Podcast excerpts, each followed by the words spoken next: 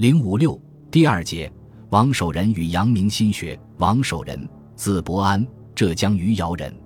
因他曾在阳明洞读书讲学，自号阳明子，所以时称阳明先生。他是理学思潮中心学一派的集大成者，学术地位甚高。其学术以讲求致良知、知行合一为特色。他一生的活动主要是两个方面。即破山中贼和破心中贼，前者是镇压人民的反抗斗争，后者则是建立心学理论体系，试图通过振兴心学以挽救陷于危机的明王朝。王守仁出身官僚家庭，其父王华是成化十七年状元，官至南京吏部尚书。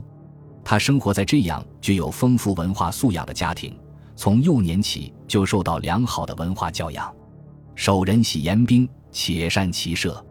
弘治十二年举进士，步入仕途。正德元年，因是触怒宦官刘瑾，被廷杖四十，折为贵州龙场一城。刘瑾伏诛后，改任庐陵知县，接着又历官南京刑部主事、南京太仆少卿、鸿胪四卿。正德十一年，迁都察院做迁都御史，巡抚南赣等地。此时。江西、福建、广东、湖南等地各族人民的反抗斗争风起，王守仁在兵部尚书王琼的支持下，残酷地镇压了各地的起义。正德十四年，平定南昌宁王朱宸濠的叛乱，论功特进光禄大夫，柱国，晋封新建伯，子孙世袭。嘉靖六年，奉命赴广西镇压思恩、田州八寨的瑶族、壮族起义。次年卒于南安，他死后曾以善礼职守，追夺封爵世袭，至穆宗及魏方诏赠新建侯，是文成。万历十二年诏从祀孔庙。